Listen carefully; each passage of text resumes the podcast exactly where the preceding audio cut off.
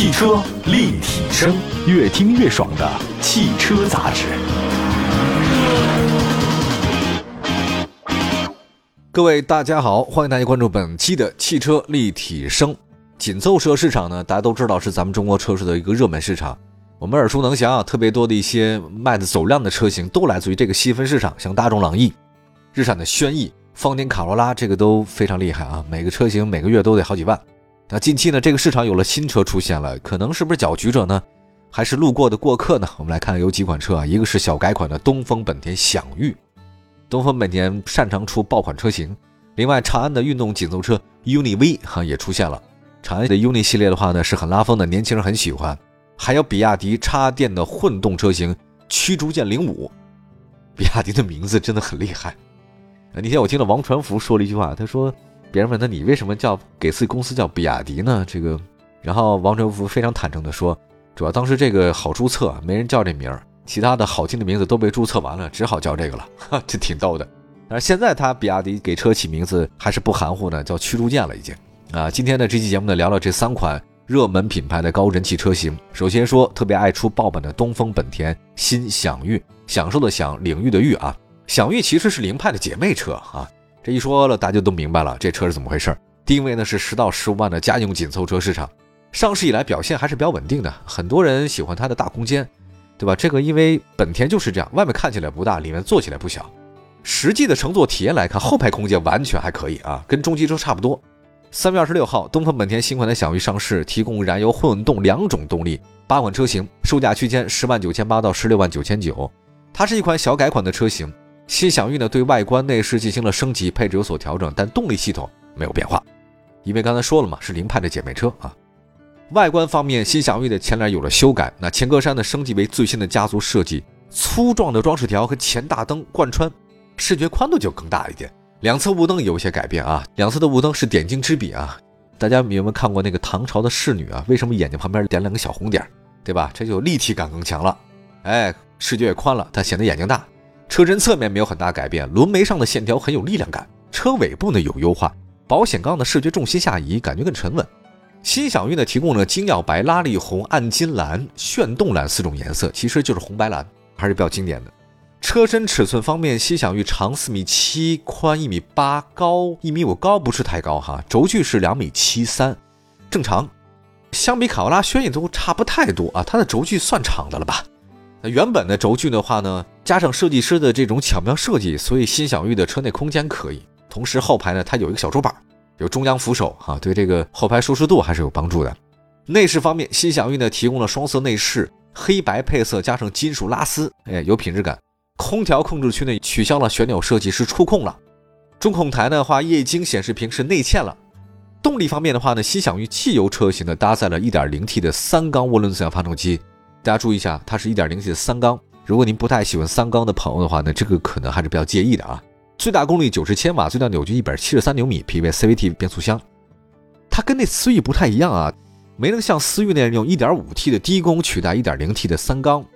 这个我觉得是挺遗憾的事儿啊，但咱们确实不认三缸，尽管它数据很好，有时候就是这样，没办法。我们也认为说新享域呢，其实应该提供一点五 T 的低功的，得给大家一个选择嘛，对吧？你得有，你可以两个都有，对吧？你喜欢三缸的，你觉得实惠、很便宜，而且动力也不差，什么都很好，你就买，对吧？如果你要觉得介意三缸，担心它未来可能我会七七八八的各种问题，OK，那你就别买，给个选择吧，对吧？丰田就给选择嘛，这个本田还没有啊。锐混动车型搭载第三代 iMMD 的混动系统，1.5升的阿特金森循环机，最大功率80千瓦，最大扭矩134牛米，最大电功率是96，最大扭矩267，系统综合最大功率 113，WLTC 综合油耗低到百公里4.7。看吧，大家可以选择一下啊。这个新享域的价格我看了一下，它其实比那个老款涨了一万块钱，为什么呢？是因为它取消了手动挡，没了。改装车的朋友，你以后得自动挡改装，不是手动挡了。入门级的车型呢，它是幺八零 Turbo CVT，畅享版也搭载了 CVT 变速箱，都是 CVT。配置方面，它有提升，前排侧气囊和铝合金轮这个成为了标配。相比老款的幺八零 Turbo CVT 畅享版，新款的舒享版价格从十一万两千三降到十万九千八，下调两千五，但配置上减少了大灯延时关闭，这个无所谓。所以从这个角度来讲，我觉得新享域的价格门槛，你买那个低配的入门级的畅享版就不错了。另外，它还有一个舒享版，其实这个舒享版的话叫十一万九千八，比老款那个乐享版价格也提升了，它都有配置也不少，大家自己去看吧啊，我觉得这个配置还是可以的。如果如果您觉得预算非常充足的话，我非常建议大家买十三万九千八的幺八零 Turbo CVT 的耀享版，耀呢就是闪耀的耀，享受的享，耀享版。车道偏离预警有了，车道保持辅助有了，主动刹车有了，自适应巡航有了，车侧的盲区影像这个很重要，车联网有了，后视镜的加热有了，自动空调这个都是标配。所以我觉得买十三万九千八的这个耀享版值得入手。其实享域还有一个四款的那个锐混动的车型，大家知道这个混动这两年比较流行啊，它又省油，动力又好。其实说到这儿呢，享域还有四款的锐混动的车型，就搭载它的混动系统的啊。有一个十四万九千九的劲畅版基本够用，那么还有一个呢十六万两千九的一个劲享版也非常好，所以我觉得它越贵嘛，这个车呢可能就越多配置，所以你要想买那个混动版的话呢，十四万九千九的十五万也非常好。我建议大家，如果你不是买刚才说那十三万的普通的那个燃油版，你就买那个混动版十四万九千九的。享域呢是很特点明显的一个小车，空间大，实用性很强，家用绝对是家用。你要买它那个锐混动的话呢，低油耗，动力也表现不错，所以如果你要买性价比比较高的大品牌的车型，我觉得本田值得考虑。在后排方面的话呢，享域好像比雷凌啊、思域也要大一点。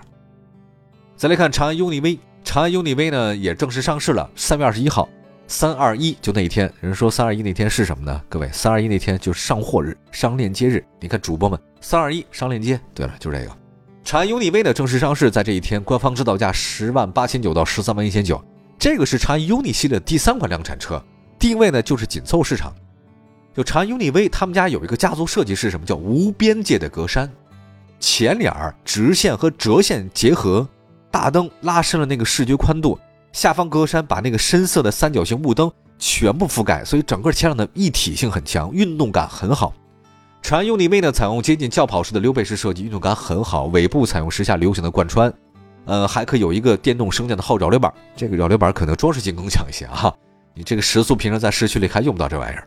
最大提供的是二十五公斤的额外下压力，车身更稳定嘛。啊，你看 F1 都有扰流板。UNI-V 长宽高呢，长四米六八，宽一米八三，高呢一米四三，轴距两米七五。在车身尺寸方面，UNI-V 在轴距呢比享域更有优势。但实际空间表现却是享域更宽敞，这就是为什么本田它的设计啊。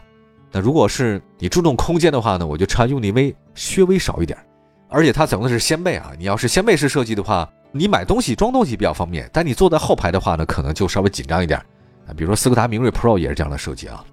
长安 UNI-V 它的内饰呢比较简洁，很动感。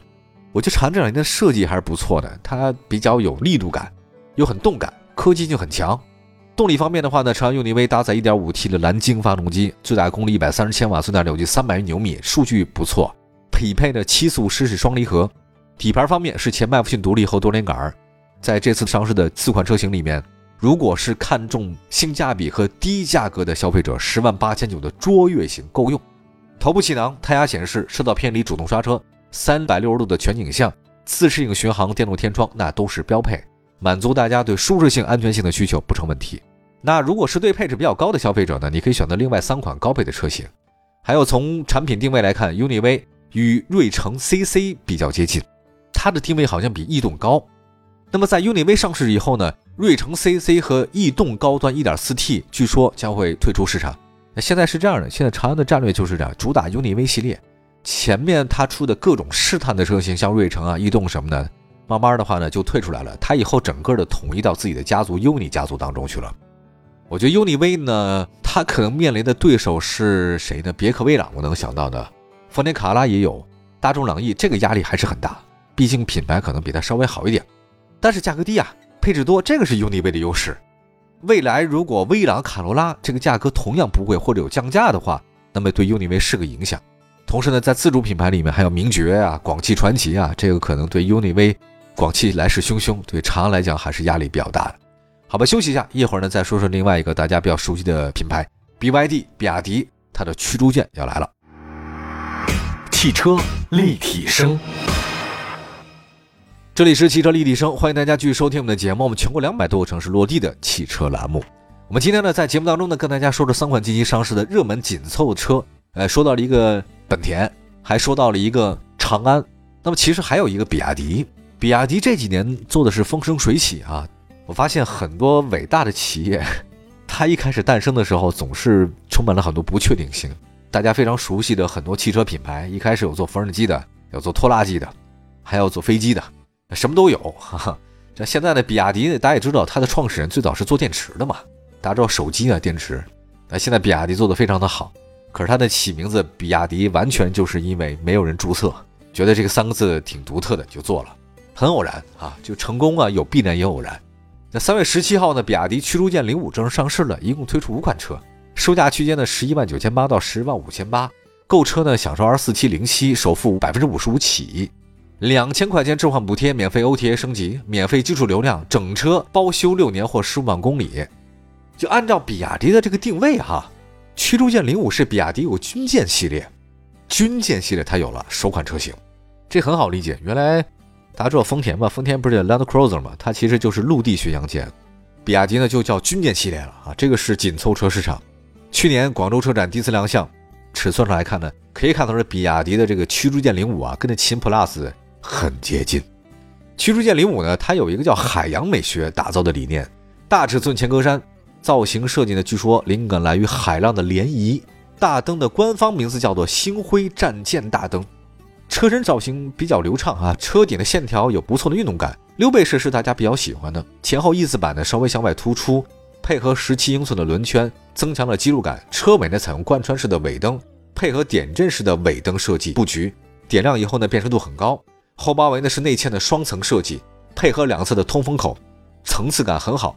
那驱逐舰零五呢，长宽高呢分别是长是四米七，宽是一米八，高呢是一米四五，轴距两米七。跟比亚迪秦 PLUS 的四米七、一米八、一米四五相比的话呢，只是车身长度上面不大一样，其他的轴距都是两米七八。其实看车大小的话呢，不用只看它的长，大家一定要看它轴距，轴距是多少？